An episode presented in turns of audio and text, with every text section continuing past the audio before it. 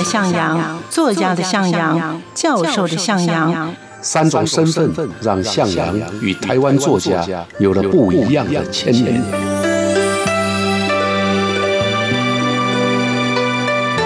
听向阳与徐凡谈他的作家朋友们在写作这条路上，生命与创作如何交织出最灿烂的光芒。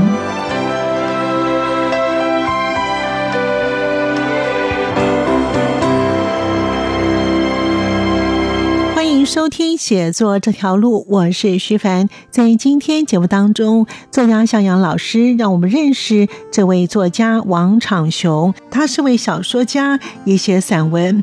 同时，他在日本的齿科毕业之后，回到台湾来当牙医师。但是他在留日期间就开始参加文学活动，加入了青鸟，并且呢，也在台湾新生报发表作品。在一九四二年返台之后，参与了台湾文学编务。他的重要小说有《淡水河的涟漪》《梨园之秋》《静》《奔流》等等，是在日治末期年轻作家的代表人物。在今天节目当中，我们就跟着作家向阳老师的脚步，一起去认识这位台湾的新窗王长雄。欢迎收听。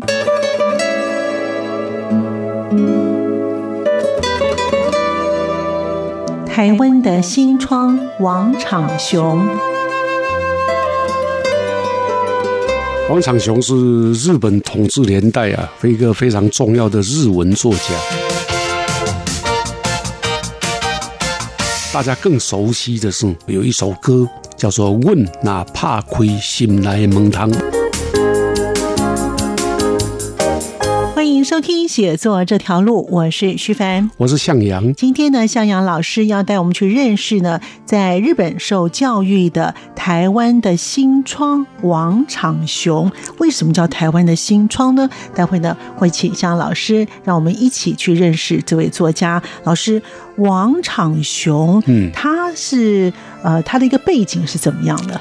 王长雄是日本统治年代啊，一个非常重要的日文作家。嗯，那他是一九一六年呢，出生在淡水。嗯，然后读完书后呢，到日本啊去读书啊，我们现在也可以说叫留学吧。那在那里呢，他开始了他的文学创作，一直到一九四三年。一九四三年，他大概啊啊是三十几岁啊。他回到台湾之后呢，啊写了一篇非常重要的小说，叫《奔流》。那《奔流》到底描写些什么呢？描写当时啊日本统治下啊台湾人的认同的痛苦。嗯，就是到底自己要成为日本人呢，还是要作为一个台湾人啊这样的一种认同的矛盾。嗯嗯那当然这一篇呢，一直在台湾的战后啊被认识啊被阅读。那它更重要的，或者说大家更熟悉的是，假设你没有忘掉，有一首歌叫做《问哪怕亏心来蒙汤》。哦，问哪怕亏心来蒙啊，这样的一首歌啊，歌词就是他写的。哇。啊，哇是他跟作曲家吕全生两个人的合作，啊，吕全生作曲，嗯，然后他做这个词。是。啊，一直传唱到今天。对，啊，包括凤飞飞啦，还有各种合唱团啊，荣兴儿童合唱团呢，啊，都经常唱这一首歌。没错没错，这首曲子是他他大概一生就这样啊。嗯那他的主要的职业呢是牙医，哦，哎，因为他读的就是牙医系。他是在日本去念所谓的医学院嘛，哈。对后来他回来台湾的时候呢，自己也开一个牙医诊所。嗯那他这个奔流是什么时候开始写的？老师？奔流是一九四三年啊，这个时候已经台湾进入了一个因为战争时期，那日本统治当局呢就开始推行皇民化运动。那皇民化运动底下呢，当然台湾人就被要求啊，必须要全面的使用日文，甚至有的还要求你要改为呃日本人的姓氏，比如说你姓陈，可能要叫改改称为姓改为田中啊。那王长雄这个奔流写的就是那个阶段呢啊的一个家庭，那这个家庭啊里头的两个年轻的孩子，嗯啊，他们的对于同化政策，也就是皇民化政策不同的一个观点。老师当时接触王长雄这篇小说的时候，在念大学的时候就接触了这是啊，我这本小说，嗯，最早接触的这一篇啊，这个是个短篇小说，是在我读大学的时候啊，我大学读的是日文系啊，在文化学院呢有图书馆嘛，我们每个大学都有图书馆，我在图书馆里面就发现了有一批啊日本年代的台湾的杂志。那是由东方文化书局副科的，叫《台湾新文学杂志重刊》。哇，我看了以后非常震惊啊，因为居然啊，台湾文学重刊里面有很多都是用日文的，哦，所以啊，就开始在阅读啊，然后就发现日本统治下，台湾呢也有新的文学，可是跟我原来所认知的不一样的是，这些日本统治下的文学。有的用中文写的，有的用日文写的，而且还有用台语写的啊，所以啊觉得震撼啊，然后又好奇，那就开始阅读啊。可是当时啊，我的日文的阅读能力不会很好嘛，大一大二，所以我也只能囫囵吞枣。奔流啊，是我勉强还可以读得懂的一篇小说啊，也留了一些印象。啊，怎么样的印象啊？但是也就是哦，原来啊，日本年代啊，有这种皇民化的这种悲哀啊，就大概如此而已。嗯，当时我年轻，我没有办法了解这一篇小说它背后深层的那种无奈跟悲哀。所以老师后来是在什么样的机缘之下认识了王长雄这位作家？我跟王长雄他算是前辈，如果用一九一六来算的话。我大概少他三十九岁到四十岁啊，所以算算起来，他就是我的父执辈了啊。对，那我跟他认识的时候，已经是一九八零了。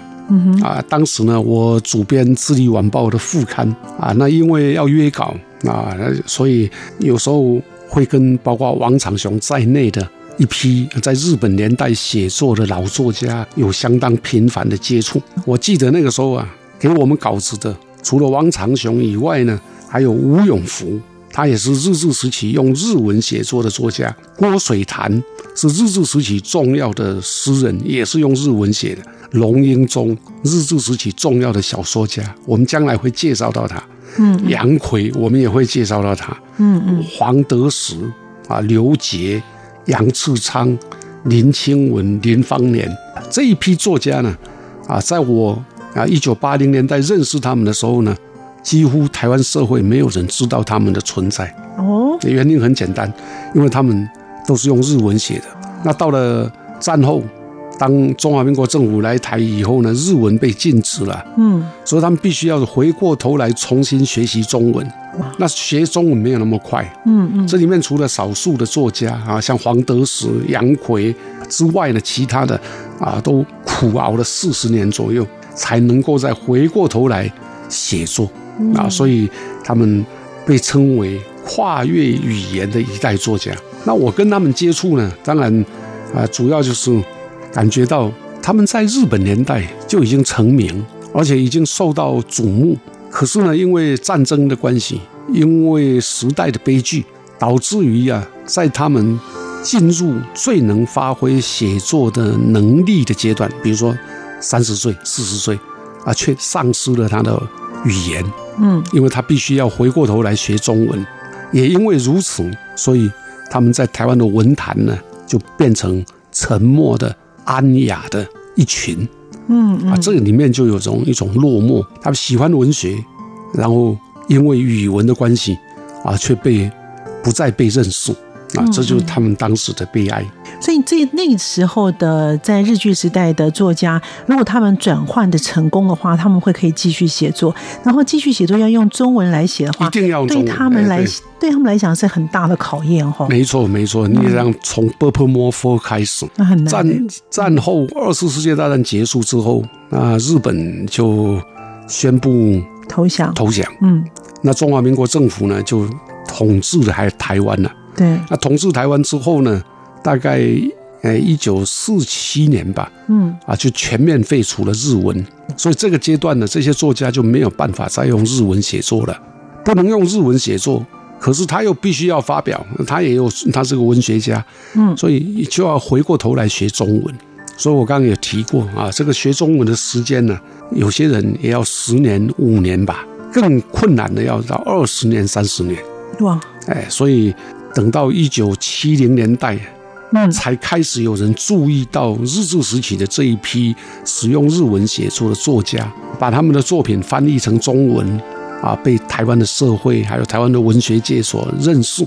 所以一九七零年代他们才复出。啊你像从一九四五年到一九七五年吧，就过三十三年，十年呢，对，就过了三十年。他们那个时候可能还是意气风发的，没错啊年轻呃，结果都变得年纪大了哈。像一九四三年的时候的王长雄，我们刚刚有提过，他才二十七岁，二十七、二十八啊。那等到四十年后或者三十年后，他就已经五十七、五十八了。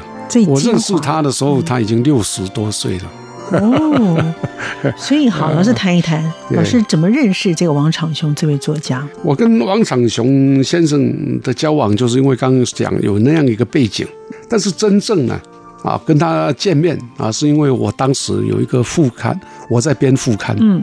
那我的同事啊，《智利晚报》的记者叫杜文静，嗯嗯，他也写书。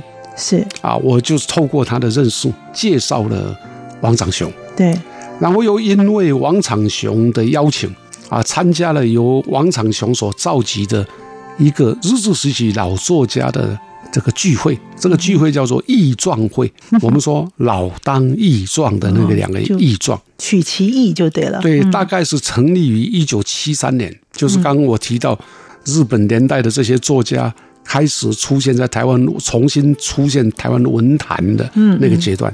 我认识的时候是一九八二吧，所以是他们义壮会已经成立十年了哦，啊，九年十年了，嗯嗯，老当益壮。那所以我见到他们面的时候，哎哎，他们都是意气风发。像王长雄，他是召集人，嗯那常常参加的有刘杰，日本年代啊左派的一个思想家啊，另外龙应忠，嗯那日本年代最重要的小说家吴坤煌，诗人也是左派的一个运动家啊。那我跟他们见面啊，有时候呢，我在文化大学受过教育的啊，就是我的日本老师，嗯他叫总本照和嗯。主卡 model，他每次来台湾的时候都会跟王长雄见面。哦，所以每次来台湾也会都参与这个老壮哎老当益壮的义壮会，他们两个很熟。哎两个非常熟，所以我的老师也跟他很熟。那当然，我的老师来，我请我的老师的时候也会请王长雄。然后王长雄呢，因为我的老师来请王长雄雄的，请我的老师的时候也会找我去 啊，就这样啊，所以嗯，就老师就认识这些老作家。哎见面经常每次相聚啊，我记得王长雄他喜欢喝酒啊，他笑声爽朗。嗯，啊，就有那种啉啦，不得唔当起金皮那种豪豪迈 啊，每天他笑嘻嘻的，笑呵呵的，嗯所以大家也都称我也也称他为像杜文静啊，就叫他笑脸多哎。其实他年纪已经蛮大了啊，嗯可是呢，因为他的那个个性，你很自然表现他的豪情、浪漫、宽阔。我有时候开玩笑说，他应该改为忘年会，就是忘掉自己的年龄的 的会的聚会。他跟年轻人相处都很好，就对了。对，哦他也像参加义壮会的年轻人，除了杜文静，我，嗯。另外还有一位叫黄武忠，哦，他是专门研究日治时期的这些作家。嗯，啊，同时呢，也推动盐分地带的文艺。啊，我们在未来会谈到盐分地带这个名称呢，嗯。啊，比如说啊，像当时的的一些诗人啊，在盐分地带啊，那他们像郭水潭就是我刚刚提到的这个杜文静啦，嗯啊，他们也跟盐分地带文艺营有关系嗯嗯，啊，所以这些关系就连连结在一块啊，都连结在一块。那黄武忠来，我来加杜文静，那就最少都会有三个当时才进入三十岁的年轻人。嗯，那他们其他人是六十岁的忘年的人，yeah, 所以哇，你们的年龄真的差了很多，差了三十几岁了。哈对对对，好，那其实他除了老师刚才讲的小说的奔流，嗯其实在日治时代的文坛上面已经是蛮知名了。是他其实王长雄的，他也擅长散文跟诗哦。没错。他写散文啊、那诗呢，当然啊、写的不多啊，可是还是有特别是王长雄呢，跟其他的日治时期作家不一样，他学中文好像很快。我记得他的像刚一开头我们提到的那个“问啊怕亏心来蒙汤”这个，是在一九五零年代就写了啊。只不过他因为发表上啊比较晚啊，所以大家也认为他中文呢比起其他的日本作家、日文年代的作家啊还要好。那他散文呢，基本上是中文能力的表现呢。嗯，我们可以用一个文字通顺流畅，文笔秀美，字迹清丽啊，好像我在打他的那个作文 作文的那个美评一样，评语一样啊。读起来你会觉得悍然，哎，非常畅快，就是有一种畅快的感觉。我想这有时候也跟他的个性有关，因为他的个性是开朗的。啊，所以下笔为文啊，自然就展现了他的那种人格特质。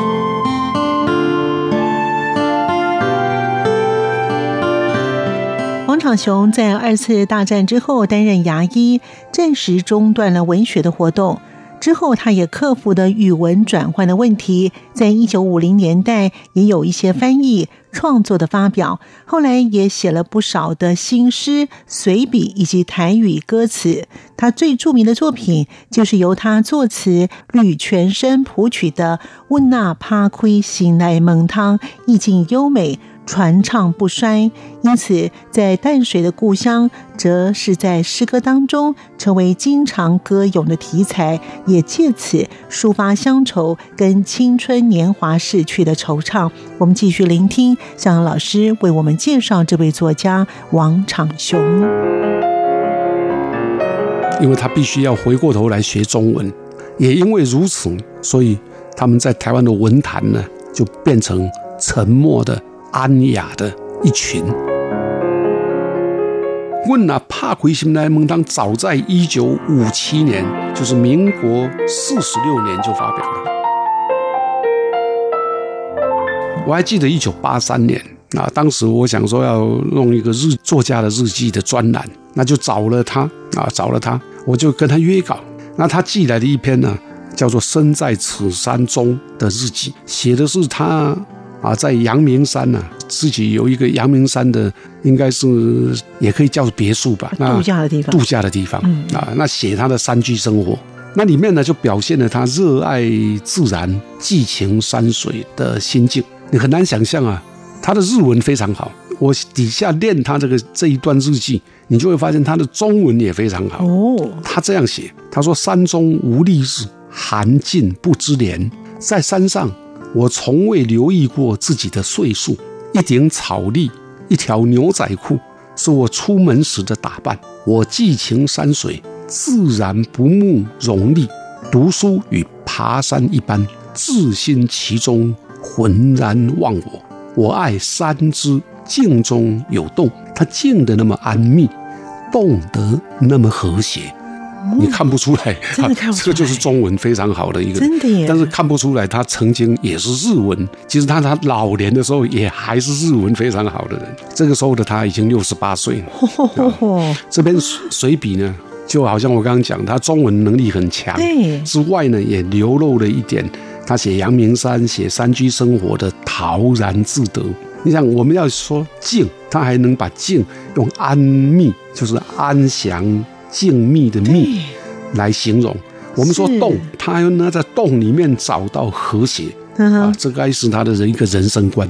嗯，就说人呐在静中啊要有一种宁静致和的平静。在洞里面要有和谐顺畅的美。啊，这大概也是他的人生观。所以老师刚才有提到呢，因为会认识他，也是因为你的同事，他也是一位诗人，是杜文静他的介绍，所以他跟王长雄两个人是很好的朋友。对他们应该是也是因为编副刊的关系，因为在我之前呢，杜文静啊。曾经帮忙帮忙过《智利晚报》副刊，那个时候的主编叫祝峰啊，所以他要联系台湾作家。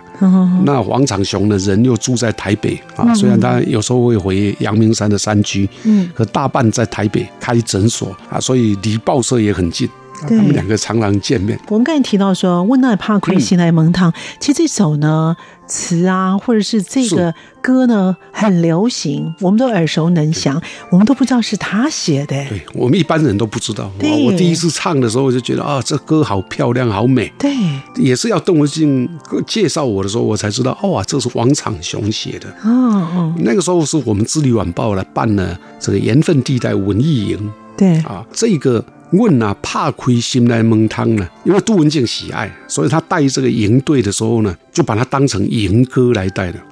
所以每一个到盐分地带文艺营的学员呢，就要合唱这首歌。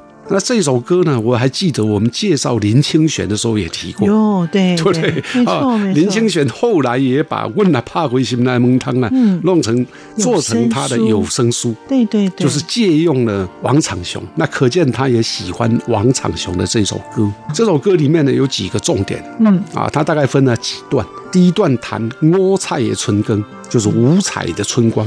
第二段呢是心爱的黑的郎。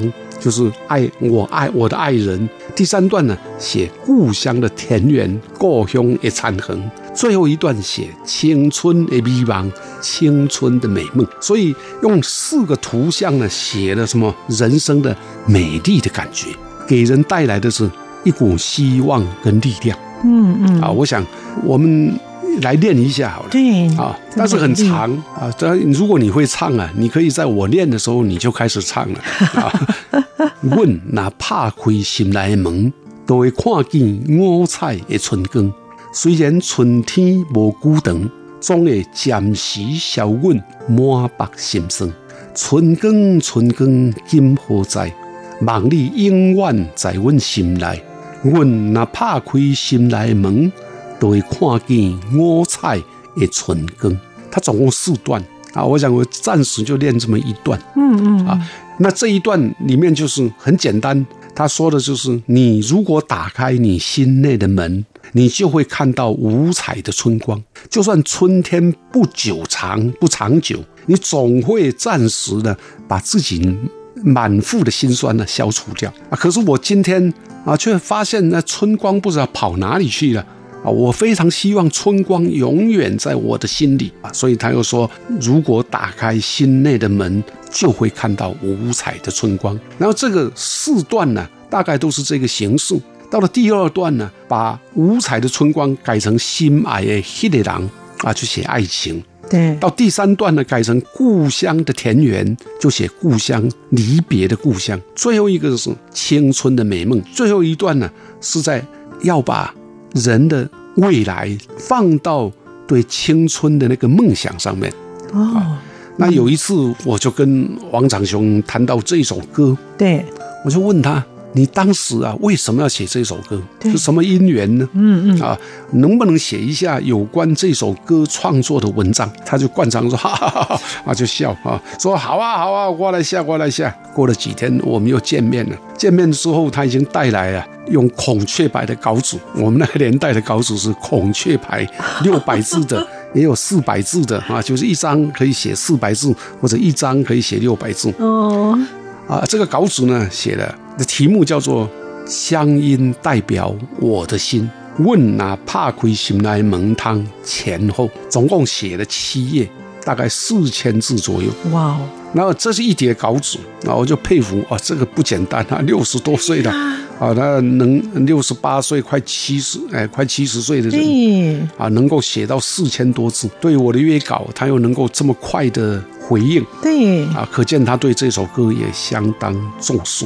那这首歌写什么呢？这篇文章写什么呢？嗯，这篇文章呢，总共分了三节。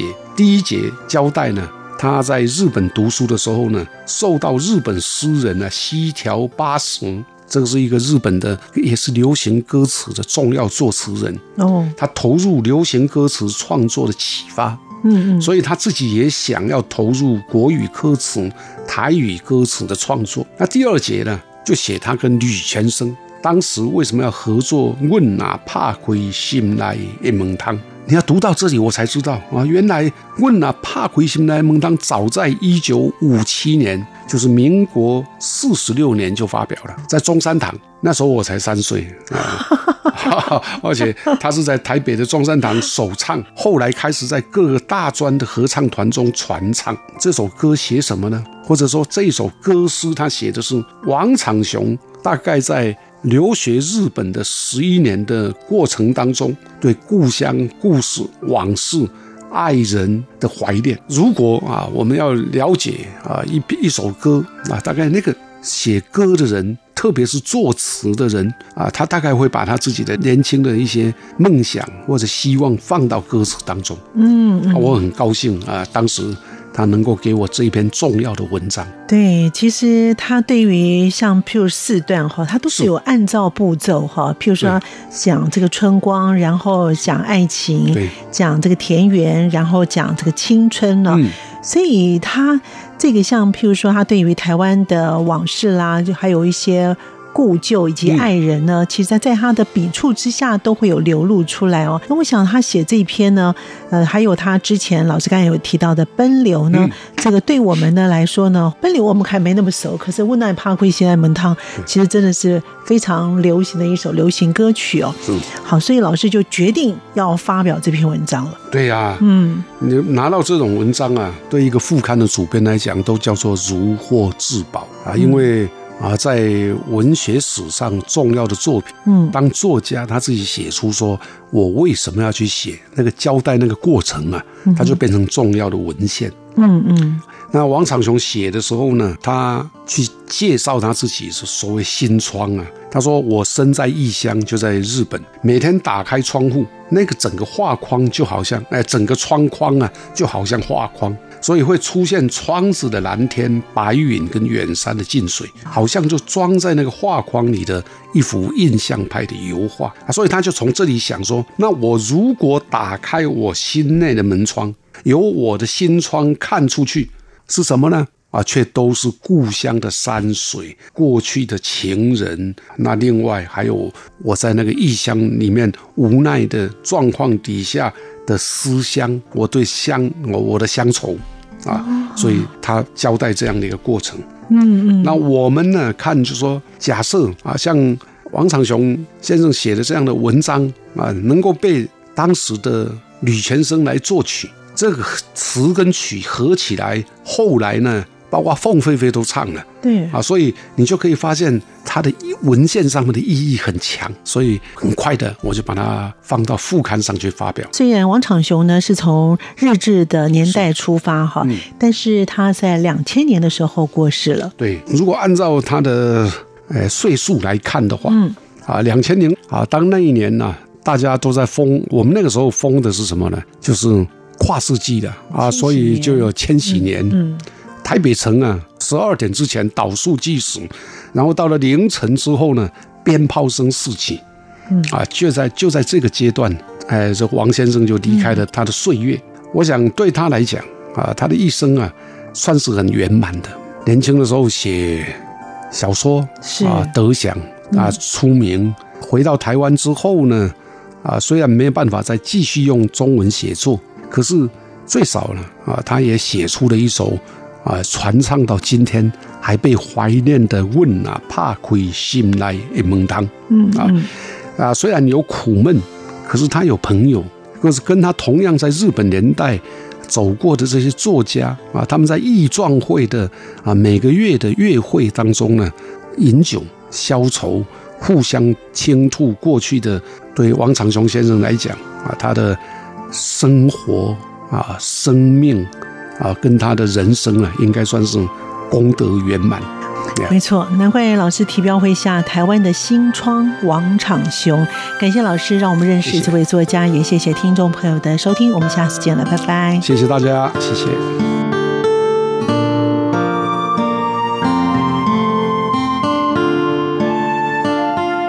感谢您的收听，我们下次见。